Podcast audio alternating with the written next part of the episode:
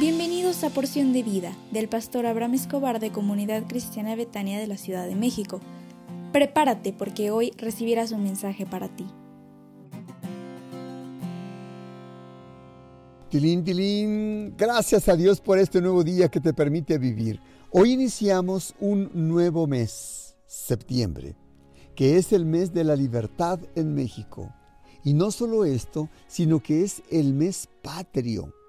Así que, viva México. Aprende a amar a tu país, a su gente, que es entusiasta, trabajadora, emprendedora, creativa, soñadora. Son las características del mexicano. México tiene unos paisajes extraordinarios. Tiene unos valles, montañas, ríos y unos mares que son sin iguales en el mundo entero.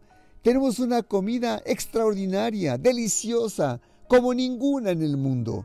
La gastronomía mexicana es de las mejores por si no lo sabías. Siéntete orgulloso, orgullosa de formar parte de este hermoso país que se llama México. Y por favor, ama a su gente, su música, su lengua, su folclor. Así que hoy es el primer día de septiembre que viva nuestro hermoso país, México. Y respecto a la salvación, yo quiero preguntarte, ¿cuál es el problema realmente de las personas? Si ignoras lo que la Biblia enseña, tal vez, tal vez creas en el hecho de la seguridad sin tener un verdadero sentimiento de seguridad. Por ejemplo, algunas iglesias creen y enseñan que si el cristiano peca, pierde su salvación inmediatamente.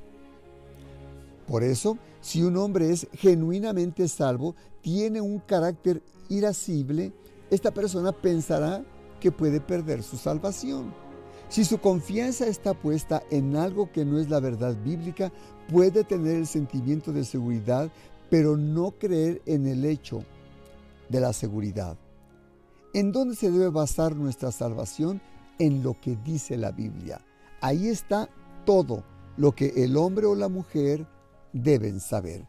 El creyente debe tener la seguridad de su salvación. Si tú crees en el Señor Jesucristo y le confiesas como tu Señor y tu Salvador, la Biblia dice que si lo haces con la seguridad y genuinamente, tú eres salvo o tú eres salva.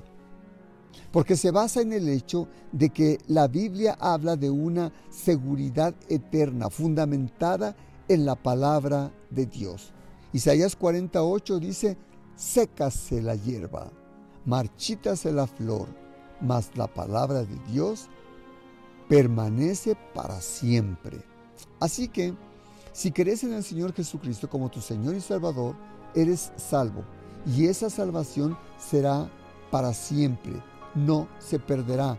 Así dicen las escrituras. Agradecele a Dios con todo tu corazón por toda la bendición que ha depositado en ti desde tiempo atrás en el nombre del Señor Jesús. ¿Me permitirías orar por ti? ¿Se puede?